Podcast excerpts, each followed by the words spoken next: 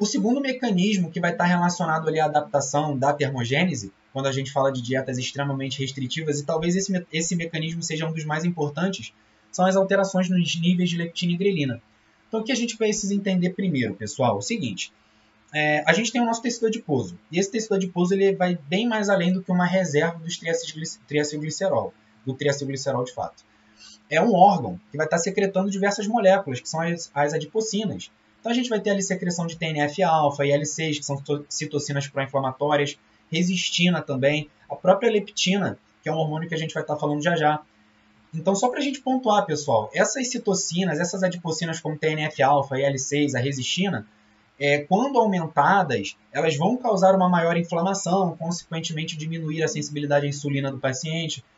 Então é por isso que quando a gente fala de um obeso, de um paciente que tem obesidade, muito tecido adiposo, por isso que a obesidade ela é caracterizada por uma inflamação crônica e sistêmica, porque é um quadro mais inflamatório.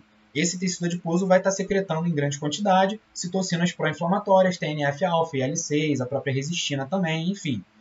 É, são as adipocinas. E dentre elas a gente tem ali a leptina, que é um hormônio que vai estar correlacionado com a saciedade. Então a leptina ela vai ser secretada pelas células do tecido adiposo e vai atuar diretamente no núcleo arqueado, estimulando efeitos anorexígenos, ou seja, efeitos de saciedade, principalmente aqui pela PONC, pelo PONC e, pela, e pelo CART, próprio melanocortina e transcritos relacionados é, à anfetamina e à cocaína, tudo bem? Então, a leptina ela vai estimular a saciedade por meio desses neurônios anorexígenos, tudo bem? Uh, enquanto que a grelina, que seria o hormônio relacionado com a fome, vai ser liberada pelo estômago, tudo bem?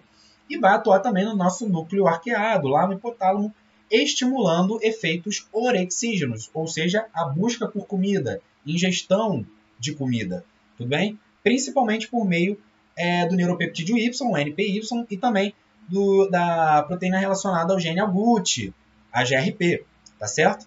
Então aqui a gente tem uma base ali do que está acontecendo com a leptina e grelina, tudo bem? E quando a gente fala de uma dieta extremamente restritiva ao longo do tempo, o que, que acontece? O nosso, o nosso metabolismo ele vai se adaptar, ele vai entender que a gente está passando por necessidade, ele vai fazer o quê? Fazer com que a gente busque comida.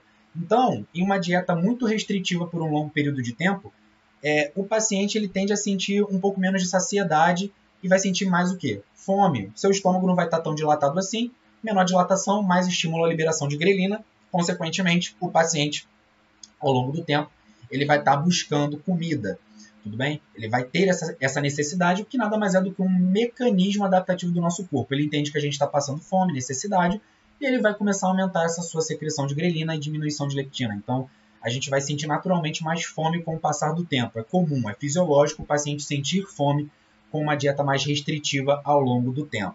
Tudo bem? Gostou desse episódio do nosso podcast, Nutri? Ele foi só um pedacinho das nossas aulas completas e gratuitas que vão ao ar todas as quartas e domingos no YouTube. Para recebê-las é muito fácil. É só você se cadastrar na nossa lista e entrar no nosso canal do Telegram. Os links estão na descrição desse áudio. Um abraço e nos vemos lá.